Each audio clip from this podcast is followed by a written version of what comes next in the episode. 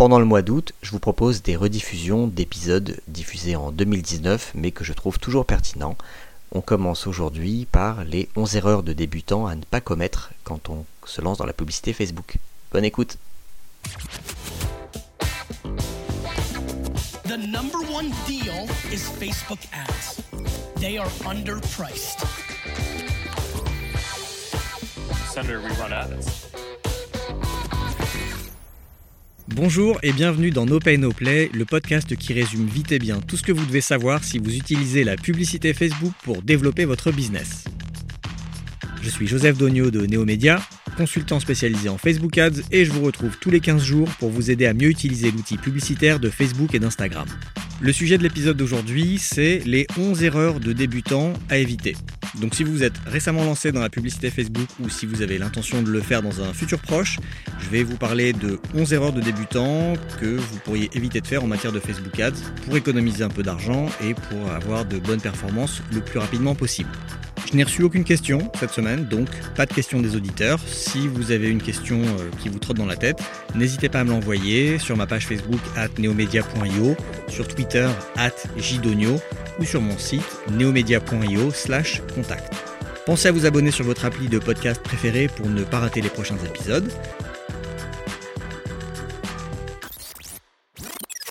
Quand j'ai commencé à utiliser les Facebook Ads en 2014, euh, je tâtonnais, je dépensais très peu d'argent, ce qui, entre guillemets, m'autorisait à faire des erreurs. Je mettais 5 euros pour booster un post, j'avais quelques interactions sur ma page Facebook, c'était agréable, c'était très sympa, ça me flattait l'ego, mais ça ne m'aidait pas à développer mon business. Certes, quand on investit des toutes petites sommes, on peut se permettre de faire des erreurs, mais si on pouvait éviter de gaspiller son argent dès le départ, ce serait encore mieux, non? Donc si vous vous êtes récemment lancé dans la pub Facebook ou si vous avez l'intention de le faire dans un futur proche, je vais vous parler aujourd'hui de 11 erreurs de débutants à éviter en matière de Facebook Ads. Il n'y a évidemment rien de péjoratif quand je dis ça, quand je parle de débutants, parce que j'ai été moi-même un débutant, je me suis formé tout seul, j'ai fait toutes ces erreurs, et mon but avec ce podcast, c'est de vous donner des conseils pour que vous gagniez du temps et que vous ayez de bons résultats le plus rapidement possible. Première erreur, ne pas avoir d'objectif clair. Là, je mets objectif au pluriel. Avant de vous lancer dans les Facebook Ads, il faut systématiquement vous poser la question quel est ou quels sont mes objectifs?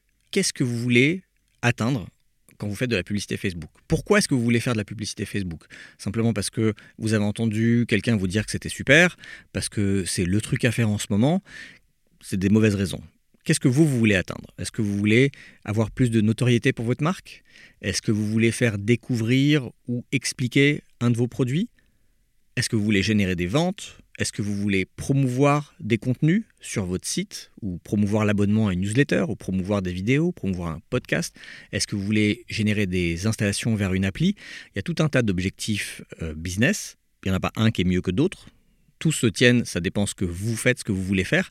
Mais c'est très important quand vous vous lancez en Facebook Ads ou quand vous vous lancez dans n'importe quel canal d'acquisition marketing de vraiment bien savoir ce que vous voulez faire.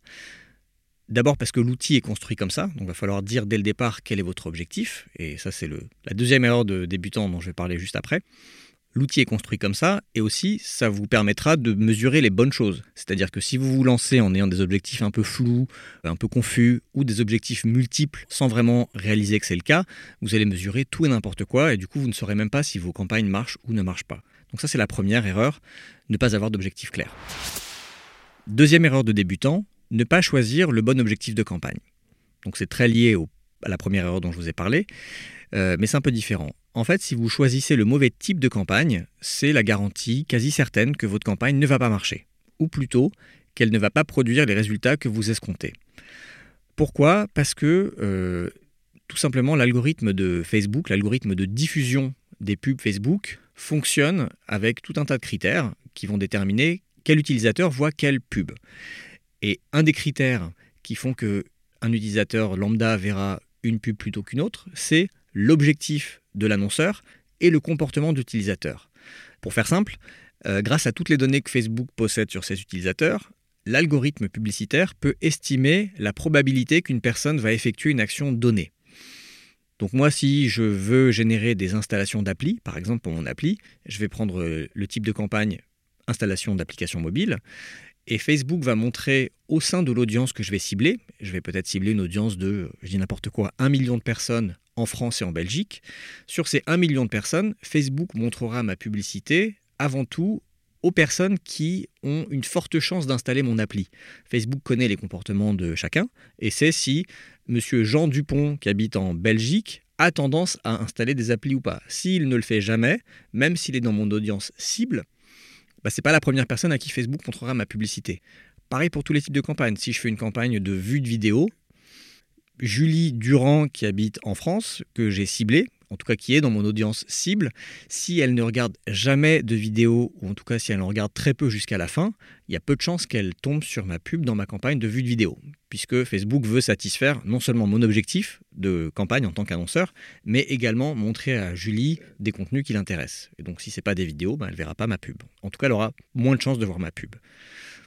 Donc ça, c'est la première raison, c'est que euh, le fonctionnement de l'algorithme fait que si vous ne prenez pas le bon objectif de campagne, le bon type de campagne, bah, vous risquez d'exclure des gens qui pourtant sont dans votre audience cible. Et la deuxième chose, c'est que chaque type de campagne offre des options d'optimisation propres. Par exemple, dans une campagne de trafic, vous allez pouvoir rentrer dans le détail et dire à Facebook, moi je veux du trafic, mais plus précisément ce que je veux, ce sont des vues de pages de destination, ou je veux juste des clics sur un lien ou je veux simplement euh, préciser une couverture unique quotidienne. Autre exemple, si je fais une campagne de vue de vidéo, je pourrais dire, moi je veux générer des vidéos de 2 secondes consécutives, ou je veux générer des vues de 10 secondes, ou bien je veux générer des vues de toute ma vidéo, des vues complètes, euh, si ma vidéo dure moins de 15 secondes. Dernier exemple, si je fais une campagne d'installation d'appli, je peux dire à Facebook, ce que je veux précisément, c'est juste quelqu'un qui installe mon application. Ou bien, encore plus précisément, moi je veux optimiser pour de la rétention, c'est-à-dire toucher les personnes qui seront les plus susceptibles d'ouvrir mon appli le deuxième ou le septième jour après installation. Tout ça, c'est des cas réels d'optimisation dans les différents types de campagnes. Si vous voulez en savoir plus sur ce point, je vous invite à réécouter ou à écouter l'épisode 2 de No Pay No Play qui s'appelle bien choisir votre objectif de campagne, dans lequel je rentre un peu plus dans le détail sur ce sujet et je liste tous les objectifs de campagne et tout ce que vous pouvez faire avec. Troisième erreur de débutant à éviter, c'est ne pas différencier le contenu selon la cible. Je vous donne un exemple simple. Imaginons que je décide de booster une publication de ma page et je vais cibler d'abord mes fans. Je vais également cibler des personnes qui travaillent dans des startups, et je vais cibler des personnes qui sont plutôt des responsables social médias en entreprise ou en agence. C'est un cas assez concret parce que souvent quand je publie des articles sur mon blog ou dans mon podcast et qu'ensuite je les relais sur ma page, euh, je m'adresse à ces différentes audiences. Les personnes qui travaillent dans des startups ou qui sont dans le, dans le domaine du social média peuvent a priori être intéressées par ce que je publie. Mais donc là j'ai trois audiences très différentes. Une qui me connaît un petit peu, les gens qui ont liké ma page, deux qui ne me connaissent pas a priori les gens qui bossent en start-up et les gens qui travaillent dans le social media. Donc j'ai trois typologies de, personnes différentes. Je ne peux pas m'adresser à ces gens de la même façon. Les gens qui sont sur ma page, je peux parler à la première personne. Je peux dire, aujourd'hui, je partage avec vous 11 erreurs de débutants à éviter, par exemple. Parce qu'ils ont liké ma page, ils voient passer mes contenus, ils me connaissent un petit peu. Si quelqu'un qui ne me connaît pas du tout, que j'ai ciblé parce qu'il travaille en start-up, mais qui n'a jamais entendu parler de Néomédia ou de Joseph Dogno, voit passer un article de Néomédia avec quelqu'un qui dit Bonjour, aujourd'hui je partage avec vous, blablabla, euh, je ne pense pas que ça va résonner auprès de cette personne aussi bien qu'auprès des fans de ma page. Donc d'abord, vraiment à minima, il faut dans chaque campagne distinguer dans chaque audience cible, donc dans chaque ensemble, des typologies de personnes différentes. Et vraiment au minimum, moi ce que je conseille, c'est de parler de façon différente aux audiences chaudes et tièdes, donc les gens qui vous connaissent un peu ou beaucoup, et les audiences froides qui ne vous connaissent pas du tout. Mais vous pourriez aussi, si vous faites une publicité où vous allez cibler par exemple une population masculine et dans un autre ensemble une population féminine, pour promouvoir le même service, vous n'allez probablement pas euh, avoir les mêmes résultats si vous utilisez les mêmes images dans les deux cas. Euh, peut-être qu'il faudra utiliser des images où on voit plutôt un homme quand vous ciblez la cible masculine et plutôt des images où on voit une femme dans la publicité qui cible une audience féminine. Ou l'inverse, je ne sais pas, ça dépend de votre produit. Ce que je veux dire, c'est que mettez-vous à la place de la personne que vous ciblez, à la, place de l'audience que vous ciblez, et dites-vous, si j'étais euh, un homme de 35 ans qui habite euh, à Marseille, qui est dans mon audience cible, est-ce qu'il vaut mieux que je lui montre la même, exactement le même contenu que j'ai sur mon autre ensemble où je cible les femmes qui habitent à Paris et à Lille et qui ont plus de 55 ans voilà, c'est du bon sens, euh, mais ça améliorera certainement les performances de vos publicités si vous adaptez votre contenu aux personnes que vous ciblez. Quatrième erreur de débutant à éviter, c'est de mal paramétrer son pixel et du coup de mal mesurer ses performances. Alors le pixel Facebook, pour ceux qui ne connaissent pas, c'est un petit bout de code que Facebook vous fournit et qu'il faut installer euh, sur euh, toutes les pages de votre site. Sans pixel, Facebook ne sait pas ce qui se passe sur votre site web. Donc le pixel, c'est un moyen de faire le lien entre votre site web et votre activité d'annonceur sur Facebook. Et il y a deux raisons principales de faire ça. La première, c'est que Facebook traque les visites sur votre site web, qui vient, qui va sur quelle page. La deuxième, c'est de traquer les conversions sur votre site web. Qui achète, qui ajoute au panier, qui s'abonne à une newsletter, etc. Donc quand je parle de l'erreur de mal paramétrer son pixel Facebook, en fait pour bien installer le pixel Facebook, vous avez deux choses à faire. Installez d'abord le code de base du pixel sur toutes les pages de votre site, vraiment toutes les pages euh, indifféremment. La deuxième chose à faire, c'est de paramétrer des événements, c'est-à-dire de dire toutes les pages ne se valent pas. Sur euh, cette page, par exemple, euh, quand les gens arrivent sur cette page, ça veut dire qu'ils ont acheté quelque chose, ou ça veut dire qu'ils se sont abonnés à ma newsletter et ils arrivent sur une page qui leur dit merci de vous être abonné. Donc ça, Facebook ne peut pas le deviner, évidemment. Il faut l'indiquer à Facebook. Il faut rajouter un petit bout de code, une ligne en plus, au code de base que vous aurez déjà installé sur toutes les pages, et dire à Facebook, voilà, ce petit bout de code veut dire que les gens qui sont sur cette page, c'est parce qu'ils ont acheté le produit X. Donc si vous faites bien ce travail de paramétrage en amont, avant de vous lancer dans la pub Facebook, vous pourrez traquer très précisément tout ce qui se passe sur votre site, un peu comme Google Analytics vous permet de le faire, sauf que là, vous saurez que c'est telle pub dans telle audience, dans telle campagne, qui a généré tant de clics ou tant de conversions, par exemple. Bien paramétrer votre pixel Facebook, c'est aussi important pour pouvoir créer des audiences personnalisées à partir du trafic de votre site web. Par exemple, vous pouvez créer une audience des personnes qui sont venues trois fois dans les 60 derniers jours sur votre site, ou de cibler euh, les 10% des visiteurs qui ont passé le plus de temps sur votre site, euh, ou bien d'optimiser vos campagnes uniquement pour de la conversion, c'est-à-dire cibler une audience assez large en disant à Facebook, moi ce que j'aimerais dans cette campagne, c'est que les gens achètent. Donc j'aimerais trouver des gens qui ressemblent aux personnes qui ont déjà acheté. Bien paramétrer le pixel, ça vous permettra aussi de faire des publicités dynamiques qui sont très utiles dans le e-commerce pour euh, retargeter les gens avec un carrousel d'images qui correspondra aux produits qu'ils ont visités sur votre site. Pour faire tout ça, il faut bien paramétrer son pixel Facebook. Je vous renvoie vers un article de blog que j'ai publié en 2018 qui s'appelle pourquoi installer le pixel Facebook sur votre site web. Et je ferai très prochainement un épisode de podcast dédié à pourquoi il faut bien installer le pixel Facebook. Là, je vous ai donné quelques raisons de base et surtout comment l'installer, comment bien le paramétrer. Cinquième erreur de débutant éviter, faire de la publicité pour un produit qui n'intéresse personne. Alors, je dis ça parce que certains, certaines, croient que la pub Facebook, euh, c'est la clé du succès quand vous lancez un business. Or, la pub Facebook, c'est pas une baguette magique. Et je dis ça parce que je préviens les gens, je sais qu'il y en a beaucoup. Si vous traînez trop dans des forums ou dans des groupes Facebook d'entrepreneurs, de start-upers, de gros hackers, je mets des guillemets, il y a beaucoup de personnes qui vont vendre du rêve, qui vont partager des captures d'écran qui paraissent trop belles pour être vraies. Et dans ce cas-là, c'est qu'elles sont souvent trop belles pour être vraies. Donc la réalité, c'est que la pub Facebook ne vous permet pas de faire l'impasse sur un bon produit ou un bon service. N'oubliez pas que votre produit ou votre service doit répondre à un besoin. Il doit résoudre un problème, il doit aider les gens à faire quelque chose, donner du plaisir, permettre aux gens d'économiser de l'argent, etc. Il faut qu'il y ait une bonne raison pour que les gens vous donnent de l'argent pour ce que vous proposez. La pub Facebook, c'est un outil extraordinaire qui va vous aider à toucher votre audience cible, ce qui est déjà énorme. Euh, il y a 20 ans, vous ne pouviez pas toucher n'importe qui dans le monde. Euh, là, avec Facebook, on peut toucher 2 milliards 300 millions de personnes. C'est quand même incroyable. La pub Facebook va aussi vous permettre de tester différents messages, différents visuels pour trouver ce qui marche le mieux. Et surtout, la publicité Facebook vous permettra d'accélérer, d'amplifier euh, vos efforts marketing une fois que vous aurez validé votre produit, une fois que vous aurez trouvé l'audience qui est intéressée par votre produit. En revanche, la pub Facebook ne va pas vous permettre de construire un business viable. Et ça ne va pas transformer une mauvaise idée en poule aux œufs d'or. Donc j'insiste bien là-dessus. Faire de la pub Facebook, je le dis souvent, c'est juste mettre de l'huile sur le feu. Si vous n'avez pas déjà un feu au départ, vous pouvez mettre autant d'huile que vous voulez, ça ne prendra pas. Et le feu dont je parle ici, c'est d'avoir déjà des personnes intéressées, des personnes qui sont prêtes à vous payer pour votre service, pour votre produit. C'est d'avoir un site optimisé qui marche bien, avec des belles photos, bien rédigées. Tout ça est indispensable avant d'acheter du trafic. La pub Facebook ne vous permet que d'acheter du trafic. Donc une fois que les gens seront sur votre site, il faut bien les convertir à quelque chose.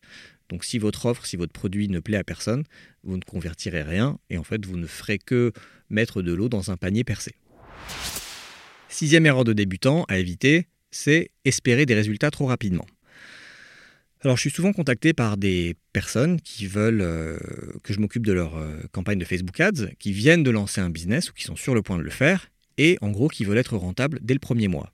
Et ce qu'ils me disent, c'est quand je leur demande quel budget vous êtes prêt à investir en Facebook Ads, ils me disent oh ben, le premier mois, je veux investir 1000 euh, euros, mais euh, avec les profits, si on arrive à faire x2, x3 en chiffre d'affaires, on investira plus le mois suivant.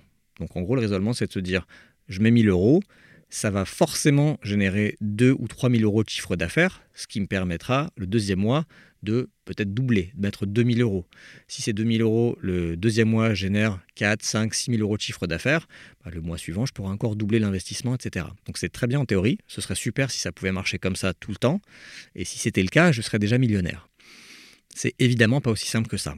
Pourquoi? Bah, Parce que quand on démarre les Facebook Ads, surtout quand on démarre les Facebook Ads pour un business qui vient de se lancer, donc qui n'a pas vraiment trouvé son marché et son audience, il va falloir tester énormément de choses. Il va falloir tester différents ciblages, différentes créas, différents. Quand je parle de créa, ça peut être différentes images, différentes vidéos, différentes accroches de texte. Il va falloir que le pixel Facebook installé sur votre site accumule suffisamment de données pour pouvoir exploiter la puissance des Facebook Ads, par exemple pour créer des audiences lookalike efficaces, pour pouvoir retargeter un bassin de gens suffisamment important. Donc pour faire tout ça, il bah, va falloir investir un peu d'argent. Donc se dire, je commence les Facebook Ads aujourd'hui et dans quelques semaines ou dans un mois, ça me permettra déjà de rembourser mon investissement et d'être rentable, ça peut être un peu euh, pas très réaliste. Moi, ce que je conseille, c'est de définir une durée au départ. Et une durée, on n'a pas besoin de partir sur euh, des mois et des mois. Une durée raisonnable, pour moi, c'est 2-3 mois. Et un budget qu'on est prêt à investir et sur lequel on ne compte pas se rembourser. On va dire c'est de l'argent qu'on accepte de mettre dans Facebook, qu'on accepte de ne jamais revoir, mais qui ne fera pas mal. Il ne faut pas que euh, si on se dit bah, je vais investir 1000 euros par mois pendant 3 mois, si au bout de 3 mois on investit 3000 euros et qu'on a très peu de retour sur investissement, il ne faut pas que ça mette en péril la trésorerie et l'avenir de l'entreprise. Sinon, il ne faut pas le faire. Et voilà. Ce genre de budget sur ce genre de durée, pour moi, c'est une bonne, euh, règle à suivre pour euh, se lancer en fait dans une campagne un petit peu de test. Et au bout de 2-3 mois, on aura testé suffisamment de choses pour évaluer les résultats et de se dire on a trouvé ce qui marche, donc on peut accélérer avec ça. On n'a pas trouvé ce qui marche, donc soit on continue de tester d'autres choses, soit peut-être les Facebook Ads ne sont pas le bon canal d'acquisition pour, euh, pour notre produit, notre service. Septième erreur de débutant à éviter, c'est de micromanager vos Facebook Ads. Ça, c'est vraiment important. Il faut surtout pas aborder les Facebook Ads avec une mentalité de day trading. Le day trading, pour ceux qui ne connaissent pas, c'est les gens qui boursicotent, en gros, qui peuvent acheter une action le matin et la revendre l'après-midi parce qu'ils ont fait un petit profit et que s'ils font ça plusieurs fois dans la journée, ça suffit pour euh, faire une journée dans laquelle ils peuvent gagner euh, plusieurs centaines, voire plusieurs milliers d'euros, voire beaucoup plus quand on parle de, gros fonds d'investissement. Donc le day trading, c'est j'achète, je vends. Euh, c'est l'inverse de l'investissement où, par exemple, vous achetez une action et vous la gardez pendant plusieurs années et éventuellement vous la revendez au, bout de plusieurs années ou pas, vous la gardez parce qu'elle produit des dividendes. Les Facebook Ads, c'est un petit peu euh, la même chose. En tout cas, moi, j'apporte les Facebook Ads comme un investissement sur la durée. Donc, l'erreur que font beaucoup de débutants, c'est de lancer une pub le matin. Une fois qu'ils l'ont lancé, c'est de rafraîchir l'écran du gestionnaire de publicité toutes les demi-heures pour voir combien de personnes on a touché, quel est coût par clic, combien on génère de clics, est-ce qu'on génère des conversions. Et puis si jamais on voit qu'en fait ça prend pas exactement comme on aurait souhaité, euh, l'erreur c'est de changer le texte de la pub le soir même. Et puis après, le lendemain matin, si on n'a toujours pas les résultats qu'on escompte, de changer le ciblage. Et puis euh, le lendemain après-midi, c'est de tout de suite changer les placements, etc. Donc à moins d'investir euh, des sommes importantes, je sais pas, 5000 euros par jour, et encore, c'est une très mauvaise idée de faire ça. Pourquoi? Parce que l'algorithme a besoin de données pour optimiser la diffusion de vos publicités. Donc vous allez lancer une publicité aujourd'hui. Il va falloir que l'algorithme diffuse la publicité à plusieurs milliers de personnes pour comprendre qui clique, qui convertit. Est-ce que c'est plutôt les hommes, plutôt les femmes, plutôt les jeunes, plutôt les personnes plus âgées, les propriétaires d'iPhone, les utilisateurs de PC, les gens qui voient la pub passer sur le fil Facebook ou en story Instagram? Pour que l'algorithme vous aide à optimiser, il a besoin de toucher pas mal de gens. Également, pour toucher un maximum de personnes dans l'audience que vous ciblez, il faut du temps. Parce que si vous ciblez une audience donnée de, je sais pas, 300 000 personnes qui habitent à Paris, et que vous faites une campagne pendant une semaine, il va peut-être falloir la semaine pour toucher un maximum de ces personnes-là. Parce que tout le monde ne se connecte pas à Facebook tous les jours. Il y a des gens qui se connectent dix fois par jour, c'est mon cas. Il y a des gens qui se connectent une fois tous les deux, trois jours, voire une fois par semaine. Donc, prendre des décisions trop rapidement, c'est pas une bonne chose. Et la dernière chose, c'est qu'il euh, y a ce que Facebook appelle la phase d'apprentissage, qui correspond un petit peu à ce que je disais quand euh, je disais que l'algorithme a besoin de données. La phase d'apprentissage, chaque fois que vous lancez un nouvel ensemble de publicités, Facebook va vous dire qu'il a besoin de 50 événements avant de pouvoir optimiser euh, cet ensemble. Et un événement, ça dépend de votre objectif de campagne. Si vous êtes sur une campagne de trafic, Facebook a besoin de 50 clics. Si vous êtes sur une campagne de vue de vidéo, Facebook a besoin de 50 vues de vidéo. Si vous êtes sur une campagne de conversion, Facebook a besoin de 50 conversions, etc. Donc avant d'avoir atteint ces 50 événements, Facebook ne va pas vraiment comprendre qui est intéressé, qui clique sur votre publicité. Et donc, quand la phase d'apprentissage sera terminée, en général, vos performances vont un petit peu se stabiliser. Mais commencer à faire des optimisations, des changements à votre pub ou à votre ciblage ou à vos placements avant de terminer cette phase d'apprentissage, ce n'est pas une très bonne idée, parce que vous ne laissez pas à l'algorithme l'opportunité de le faire. Huitième erreur de débutant à éviter, c'est de ne pas exclure ses fans, ses prospects ou ses clients. En fait, chaque fois que vous créez un ensemble de publicités, vous commencez par réfléchir à qui vous voulez cibler. Donc en gros, vous pensez à qui vous allez inclure dans votre audience. Mais il est aussi important de penser à qui vous devez exclure de votre audience. Je vous donne quelques exemples. Imaginez que vous faites une campagne de trafic vers une page.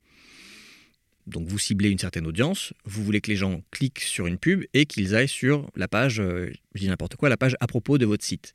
Ben, commencez par exclure de votre ensemble toutes les personnes qui ont déjà visité la page à propos. Déjà, si votre page à propos est en ligne depuis un moment, toutes les personnes qui l'auront vue ne seront pas exposées à la pub. Et si chaque fois que quelqu'un voit la pub, il clique sur la pub et il va sur votre page à propos, il s'exclut automatiquement de la campagne et il ne verra plus la publicité. Donc, vous n'allez pas agacer les gens en leur montrant la même pub plusieurs fois alors qu'ils auront déjà cliqué dessus. Et surtout, vous n'allez pas gaspiller votre argent en montrant euh, votre pub à des gens qui ont déjà fait ce que vous voulez qu'ils fassent.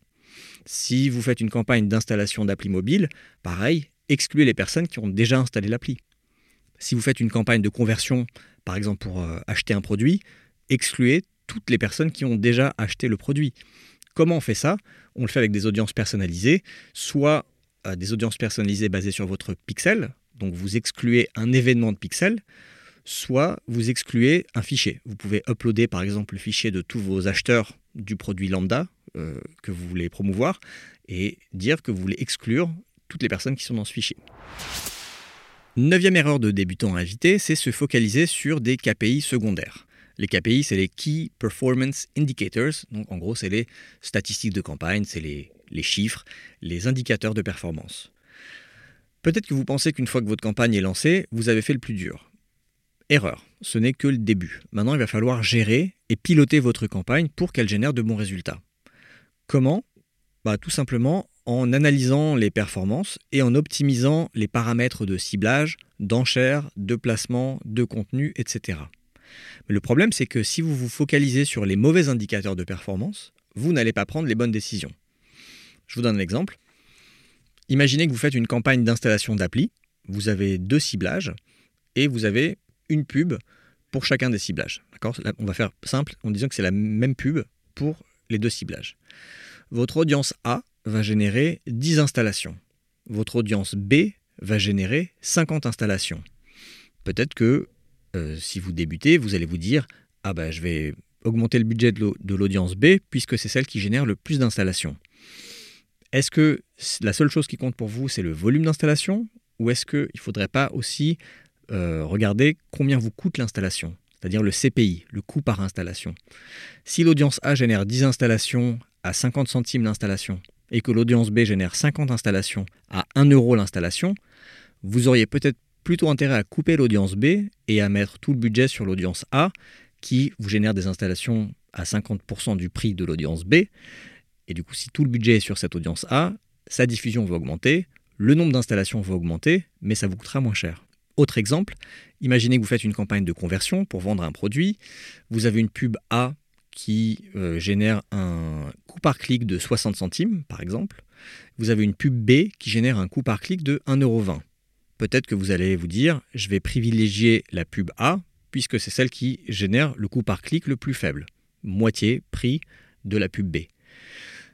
Si vous êtes sur une campagne de conversion, le coût par clic importe assez peu en fait. Ce qui compte, c'est votre coût d'acquisition. Combien vous allez payer en pub pour générer une vente. Donc là, c'est le CPA, le coût par acquisition. Il vaut peut-être mieux payer plus cher le clic. Donc dans ce cas, peut-être que la pub B qui génère un coût par clic de 1,20€ est à privilégier si le coût d'acquisition de cette pub B est inférieur au coût d'acquisition de la pub A. Moi, je préfère payer un clic deux fois plus cher si derrière ça convertit mieux. Voilà, j'espère que vous comprenez l'idée. La solution, c'est donc de bien déterminer avant de lancer une campagne quels sont les indicateurs importants. Donc je vous renvoie à l'erreur numéro 1 qui est de ne pas avoir d'objectif clair. Si vous avez un objectif clair, vous devez avoir des indicateurs clairs. Dixième erreur de débutant à éviter, c'est de faire un retargeting bête et méchant. J'imagine que vous avez tous euh, été dans cette situation où vous allez sur un site de e-commerce, vous regardez un article, je sais pas, une paire de baskets euh, bleues, vous l'ajoutez au panier, puis en fait vous l'achetez pas. Et vous allez voir une pub, vous allez être retargeté par ce site pendant un mois avec la même pub. Ça arrive très souvent, beaucoup de sites de e-commerce font ça, et ça n'a aucun sens.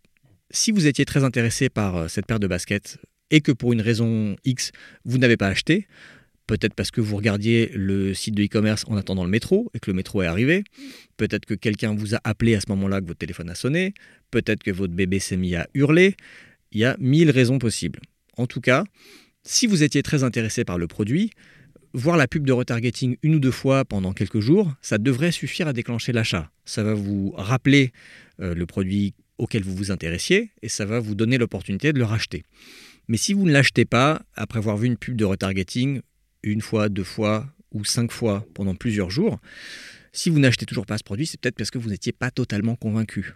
Auquel cas, je ne dis pas qu'il faut arrêter le retargeting, mais en tout cas, ça n'a aucun sens de continuer de vous montrer la même pub et de marteler le même message pendant des semaines. Moi, une approche que je privilégie dans ce cas-là, c'est ce que j'appelle le retargeting séquentiel, c'est-à-dire on va retargeter les gens avec une pub pendant 5 jours, par exemple. S'ils n'ont toujours pas acheté, pendant les 5 jours suivants, on va les retargeter avec autre chose.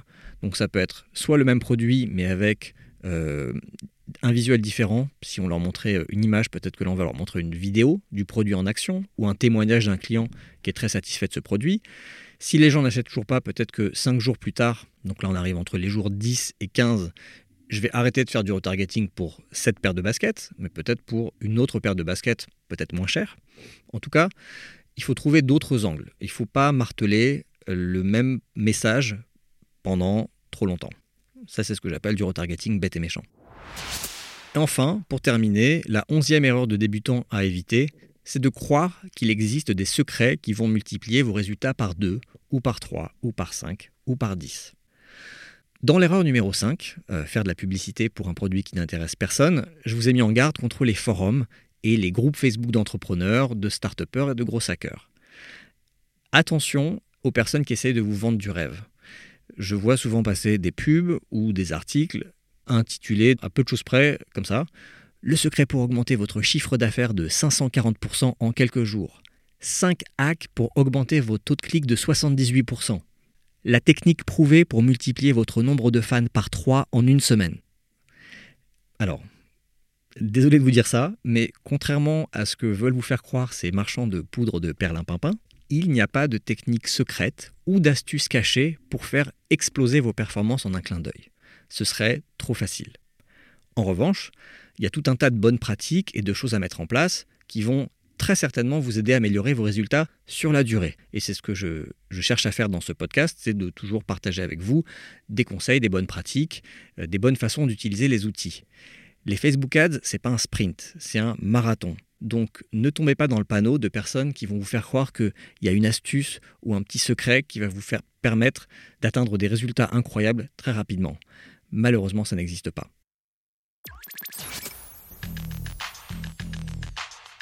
Voilà, c'était les 11 erreurs de débutants à éviter. J'espère qu'elles vous permettront d'obtenir les résultats que vous escomptez plus rapidement et que ça vous économisera un petit peu d'argent. Si tout ça vous a plu, abonnez-vous à No Pay No Play sur votre appli de podcast préféré. N'hésitez pas aussi à me mettre un petit commentaire sur iTunes ou Apple Podcast avec 5 étoiles de préférence, ça m'aide énormément. Et puis je vous dis à dans 15 jours dans No Pay No Play. À bientôt is Facebook ads. They are underpriced.